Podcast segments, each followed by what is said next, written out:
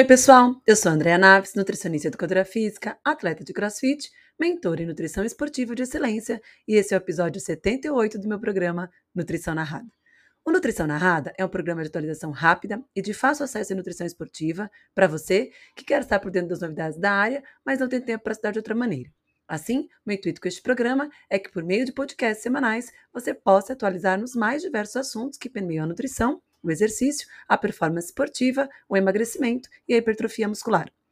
O Nutrição Narrada é uma forma simples e rápida que encontrei de estar em conexão com você, que precisa atualizar a nutrição esportiva, mas não tem tempo para fazer um curso ou para estudar sozinho.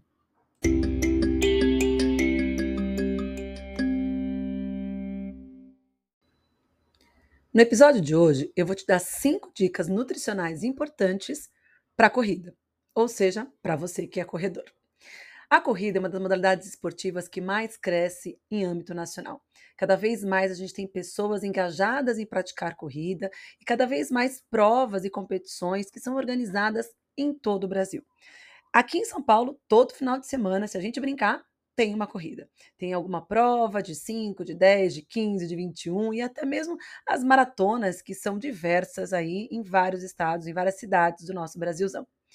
No entanto, apesar das pessoas estarem cada vez mais engajadas na prática da corrida, muitas pessoas têm negligenciado a importância da nutrição, especialmente durante a corrida. Uh, Estima-se que 90% dos corredores amadores consideram que a nutrição tem sim um papel importante no desempenho, mas eles ainda negligenciam demais as recomendações nutricionais básicas associadas com uh, a saúde e a performance esportiva. Então, a minha ideia aqui com vocês, nessa meia horinha que a gente tem de nutrição narrada, é falar um pouquinho sobre a importância de vários aspectos, e aqui eu elegi cinco, né? Cinco aspectos que podem te ajudar a se tornar um corredor melhor. E o primeiro deles, que a gente vai estar conversando, é sobre a periodização nutricional. Vocês sabem que quando a gente se engaja numa modalidade esportiva, é muito importante que a gente contrate um profissional de educação física que possa nos auxiliar a treinar de forma eficiente. E dentro desse contexto de treino eficiente, a gente tem a periodização de treinamento.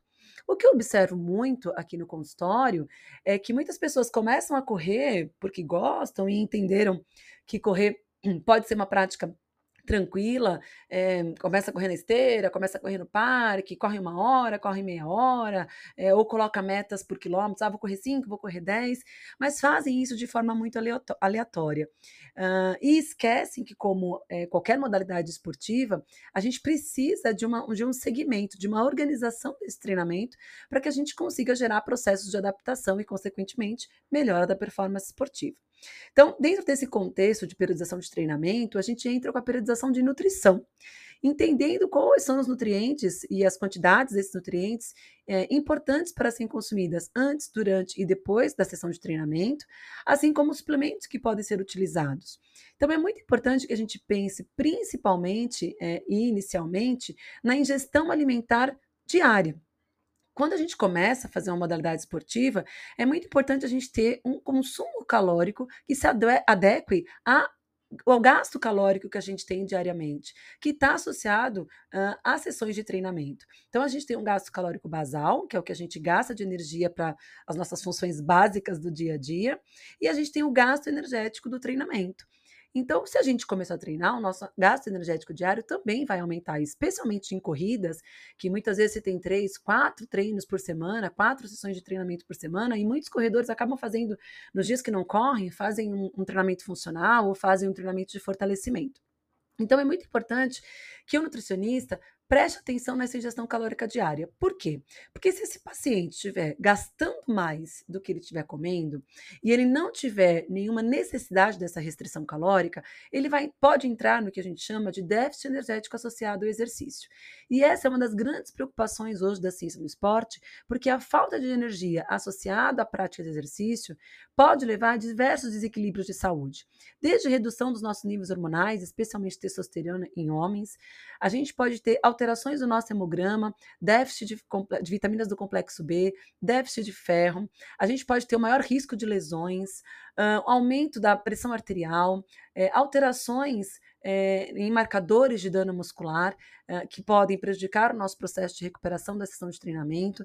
Então, a falta ou a ingestão alimentar inadequada está associada a diversas alterações de saúde que fatalmente vão uh, impactar na sua performance esportiva. Então, é muito importante que você procure um profissional nutricionista para entender o quanto de calorias você deve consumir por dia, seja para dar conta das suas demandas essenciais de vitalidade, de vida, assim como a quantidade de calorias necessárias para que você tenha uma boa sessão de treinamento.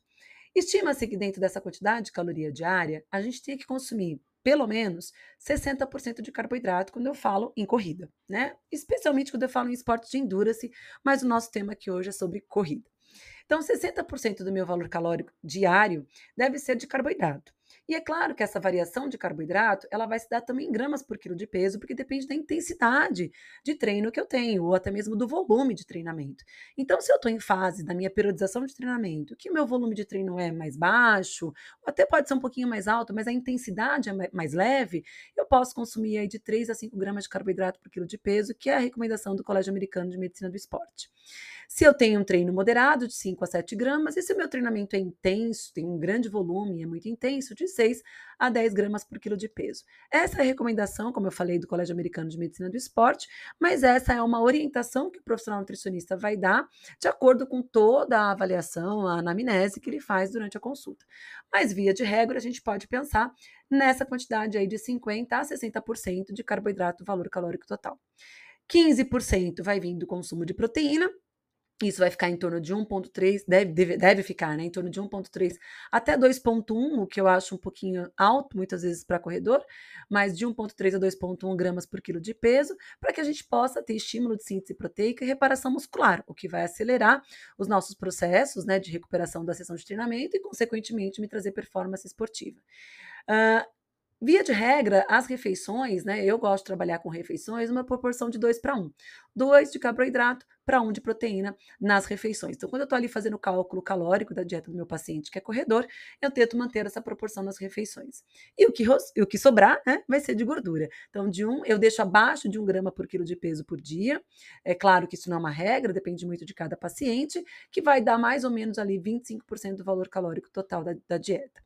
É muito importante a gente pensar que esses macronutrientes, eles são fundamentais, essa distribuição é fundamental dentro do valor calórico total da dieta, mas eu não posso esquecer também do aporte nutricional associado aos micronutrientes. Então, avaliar parâmetros laboratoriais que me deem, uh, não só laboratoriais, né, mas de sinais e sintomas, que me deem informações em relação ao déficit nutricional desse atleta, é muito importante. Especialmente em corredores, deficiência de vitaminas do complexo B, deficiência de ferro, deficiência de magnésio, deficiência de zinco, são micronutrientes que a gente tem que prestar um pouquinho mais de atenção nesses pacientes, tá?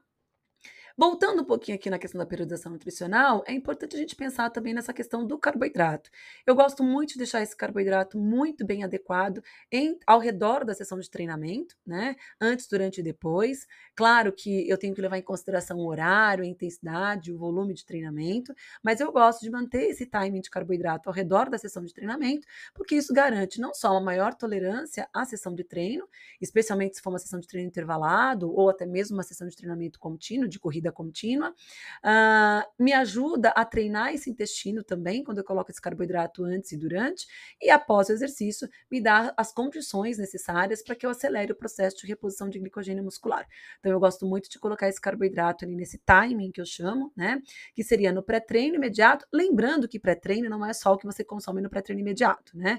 O pré-treino é o que você come nas 24 horas que antecedem a sua sessão de treinamento. No entanto, a gente tem recomendações de pré-treino de forma aguda, que pode pode ser tanto na forma de comida ou de suplemento. Então, a gente tem recomendações de pré-treino, por exemplo, como a gente faz o carb load, que seria de 36 a 48 horas antes da sessão de treinamento, a gente aumenta essa ingestão de carboidrato. Existem recomendações para isso, uh, que vão até de 10 a 12 gramas de carboidrato por quilo de peso, mas isso também é muito individual. Se o paciente tem o hábito de consumir uh, 5 gramas de carboidrato por quilo de peso, por exemplo, não dá para dois dias antes de uma competição, por exemplo, aumentar para 10, 12, né? Então, esse aumento de carboidrato também, ele é gradativo. A gente tem as recomendações, mas é importante lembrar da questão da individualidade na prática clínica.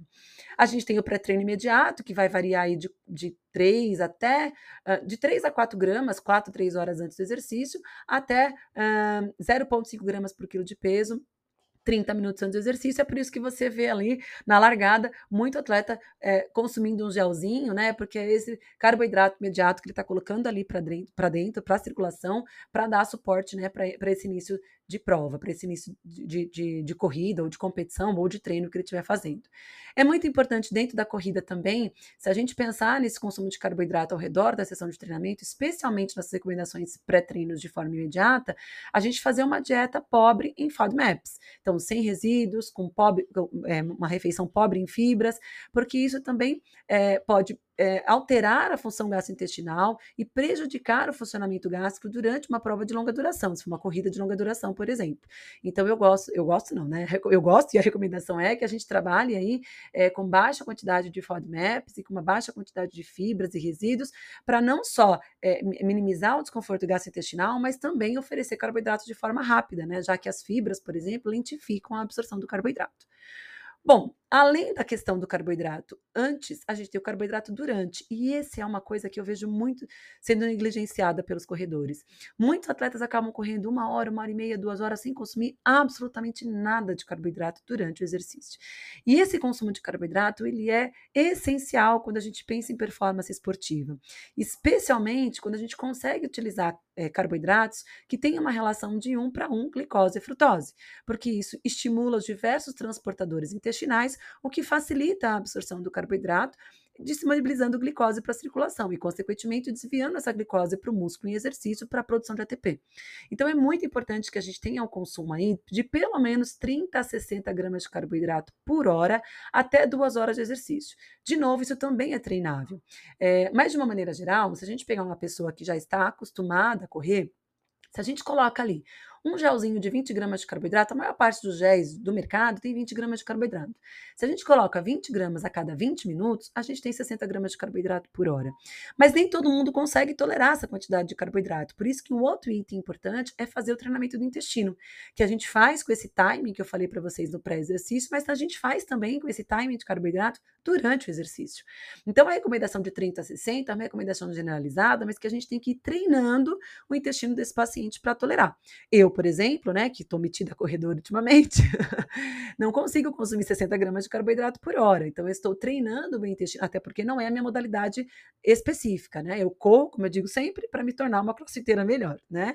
Como não é a minha modalidade específica, eu estou treinando também consumir esse carboidrato durante a prática da corrida. Então, eu comecei com 20 gramas, com 30 gramas por hora, 40 gramas por hora. Então, hoje eu já consigo consumir pelo menos 30 gramas ali se eu vou fazer uma corrida de uma hora, que dá mais ou menos 10 quilômetros, né? Então, isso a gente vai treinando com o paciente também.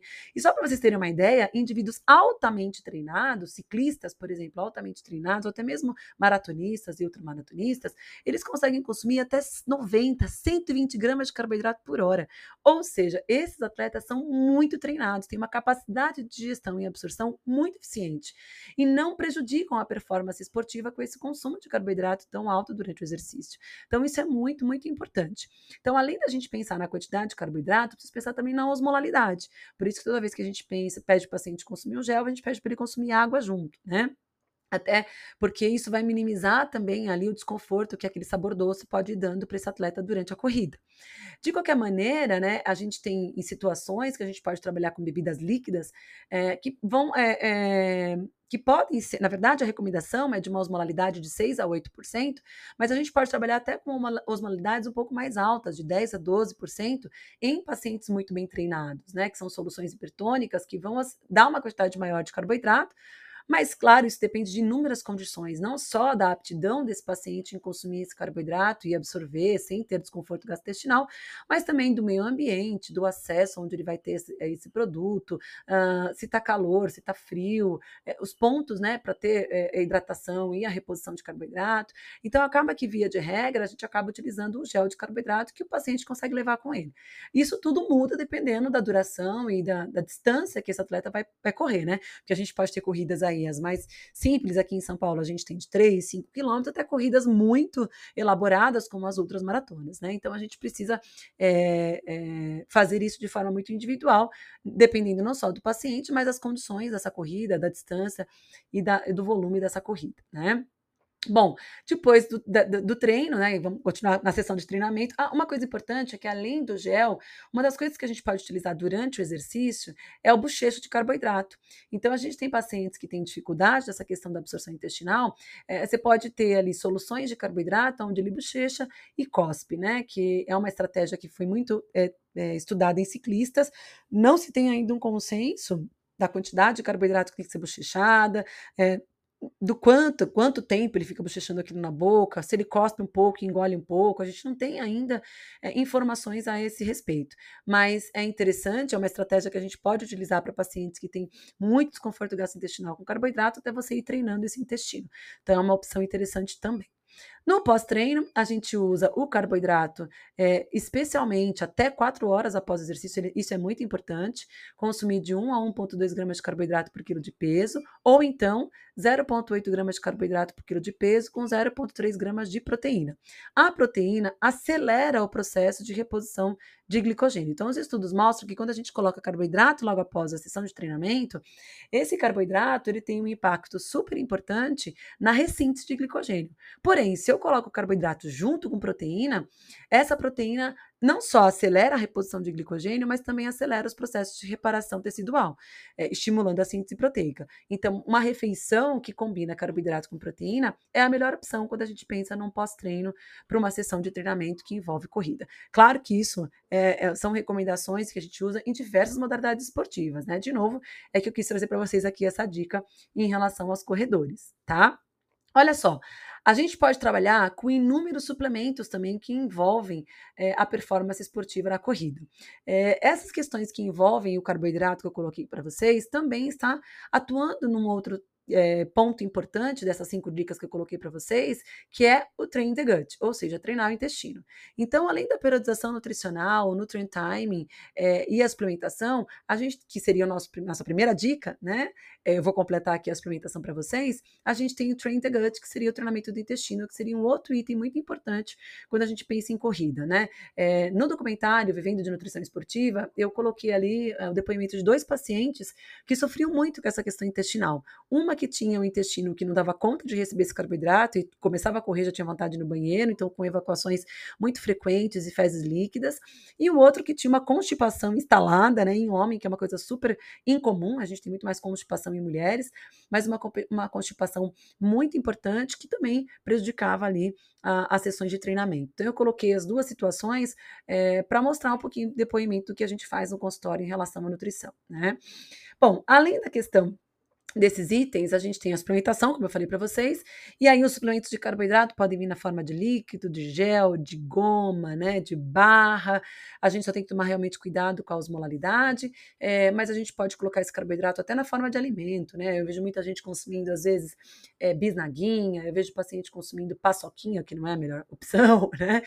Eu vejo muita gente consumindo rapadura, mel, então pode ser, uva passa, então pode ser, sim, é, uma opção de carboidrato durante durante, antes, durante né, e após a sessão de treinamento, mas a gente precisa calcular isso de forma adequada, se eu estou entregando ali a relação adequada de glicose e frutose, se aquilo realmente vai trazer o benefício esperado para a performance. Dos suplementos que melhoram a performance esportiva, sem sombra de dúvida, a cafeína é a mais importante. Então, a gente tem ali muitos estudos que mostram que se consumir cafeína antes, durante e depois do exercício, a gente tem benefícios tanto na melhora da tolerância ao esforço, retardando a fadiga, assim como na recuperação pelo efeito analgésico que a cafeína tem. A questão é que as doses ergogênicas de cafeína vão de 3 a 6 miligramas por quilo de peso. Então, é uma dose alta, né? Se a gente pensar no consumo de como recurso ergogênico, ou seja, para melhora de performance, se a gente pensar numa pessoa que pesa 60 quilos, 3 miligramas por quilo de peso são 180 miligramas de cafeína, né? Para consumida numa única dose no pré-treino. É, o que a gente tem hoje aí, algumas recomendações de cafeína durante o exercício, especialmente em provas mais longas, onde a gente precisa dar um gás ali, né, para melhor, para retardar um pouco a fadiga e, e melhorar essa percepção de esforço durante uma prova longa. Então, as recomendações vão até 200 miligramas de cafeína ali, junto com carboidrato, quando tiver faltando pelo menos 40 a uma hora para terminar essa prova de longa duração. Mas isso também é muito prática, né? É, é, observar esse paciente se ele responde a esse consumo de cafeína. E a gente não pode esquecer que cafeína é um suplemento que depende da questão genética. Existem metabolizadores lentos, metabolizadores rápidos de cafeína, e já está mais do que comprovado que os metabolizadores lentos de cafeína não se beneficiam da suplementação, né? E aí vocês podem voltar um pod uns podcasts aí para trás, que tem aí com certeza um episódio sobre cafeína no esporte, né?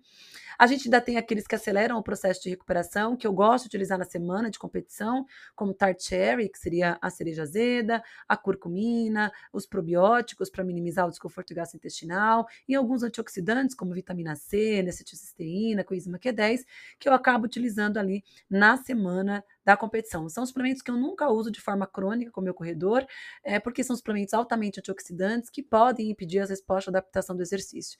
Então a gente só usa ali no pré, no, na, na, semana pré-competição mesmo. Né? Então antioxidante não é uma coisa que a gente tem que tomar ad eterno, né? porque de fato a gente vê é, hoje muitas comprovações mostrando a inibição da resposta que o estresse oxidativo tem na resposta de adaptação tá? Bom, a gente pode pensar ali ainda na hidratação, que é muito importante. É, não pode esquecer que em provas de longa duração, em provas que vão durar ali mais do que 5, 6 horas.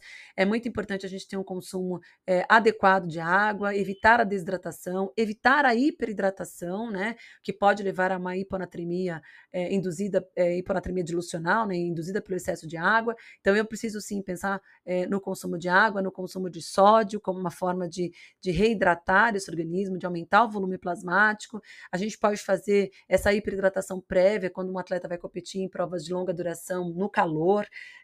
Por exemplo, vai fazer uma maratona em Fortaleza, né? Então é importante a gente pensar nessa hiperidratação prévia que a gente pode fazer com glicerol, que a gente pode fazer com sódio, programar a hidratação durante a prova para que ele também não consuma muita água e tenha uma diluição excessiva do sódio, o que pode prejudicar a performance esportiva e, e, dependendo da redução do sódio no plasma pode até levar à morte. Então pensar também na reposição de sódio durante o exercício, só que reposição de sódio não é como esse povo faz por aí não, gente. Todo mundo toma cápsula de sal para correr 5K, não é assim não. nem para correr 10, nem para correr 21, você não precisa de uma cápsula de sal. As cápsulas de sal são utilizadas para repor sim a depressão de sódio causada é, num ambiente onde você tem uma inacessibilidade à água ou num ambiente muito quente, onde você vai ter ali uma perda de sódio pelo suor grave, né? Se você, e outra, né? Se você realmente é um perdedor de sódio, porque a perda de sódio pelo suor é algo genético, nem todo mundo perde sódio igual pelo suor.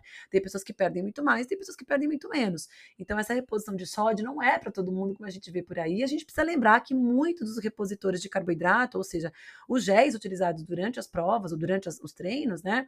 Durante o exercício, ele já tem uma quantidade de sódio. A gente tem géis no mercado que tem ali 20, 25 gramas de carboidrato com 100 miligramas de sódio. Já é uma quantidade interessante, considerando que a recomendação de sódio durante a hora de exercício e de endurance é de 300 miligramas, né? Então, se você tomar três géis, você já tem as 300 miligramas de sódio. Não precisaria consumir ainda mais uma cápsula de sódio. É, e só fazer um adendo aqui, que o sódio é importante, inclusive, para transportar a glicose para dentro da célula, né? E aí, se você voltar uns dois podcasts para trás aí, uns dois episódios para trás, eu falo um pouquinho da importância do sódio associado ao carboidrato, tá? Bom, a hidratação, então, é um outro item importante. Então, a gente falou do primeiro item, periodização, suplementação, nutrient time. O segundo item, treinar o intestino. O terceiro item seria hidratação. Então, sempre começar o exercício hidratado, né? Ou hiperidratado, dependendo da situação, como eu coloquei aqui.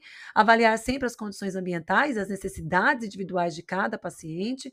Planejar, como eu falei para vocês, a questão da hiponatremia, né? Então, prevenir a hiponatremia dilucional, por isso que é importante a gente pensar nessa reposição de água. E claro, não esquecer da água é, perdida, né? Então, eu repor ali pelo menos de 1,25 a 1,5 litros de água para cada 1 quilo de peso perdido ou 150% do peso perdido. Então, eu preciso pesar o meu corredor antes de uma prova de longa duração e depois dessa prova também para ver o quanto de água geralmente ele perde, né? Claro, minimizando a questão do consumo de hídrico que ele tem durante o exercício, né? Subtraindo né, o consumo de água que ele tem durante o exercício, mas eu preciso saber quanto ele perde de água para poder fazer essa reposição de água pós-exercício. O ideal é que ele não perca mais do que 150% do peso, né? Para que a gente não tenha ali um, é, é, um indicativo de desidratação induzida por exercício exercício tá? Então, esse é o nosso terceiro item. O nosso quarto item seria, então, o suporte imunológico. Considerando que a corrida, dependendo do volume e da intensidade de treino, é sim um gatilho de estímulo de estresse oxidativo e inflamação.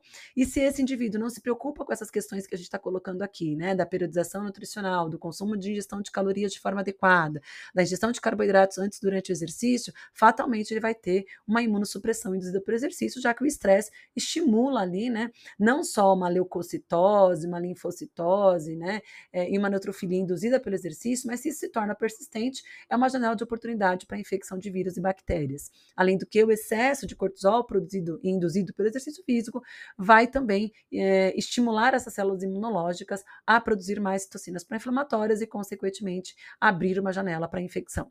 Então, é muito importante a gente, para prevenir gripes e resfriados que são muito recorrentes em corredores, ou até mesmo lesões, né, que a gente vê muitas vezes em corredor de forma recorrente, as pessoas nunca associam lesão com uma imunossupressão, mas tem uma relação super direta, né?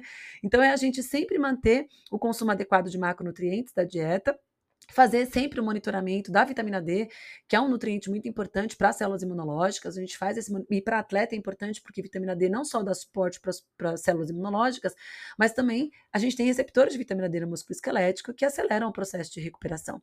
Então monitorar sempre os níveis de 25 hidroxivitamina D na circulação, para que a gente tenha ali e as recomendações para atletas mais atuais é de 40 a nanogramas por ml. Aí você vê lá no laboratório, vem ter o exame, ah, 30 está dentro da recomendação. Se você é corredor, se você é atleta, 30 nanogramas por ml não é um estado é, adequado para né, você. Então, você precisa ter ali uma vitamina D circulante de pelo menos 40 a 50 nanogramas por ml. Então, é importante a gente fazer esse monitoramento.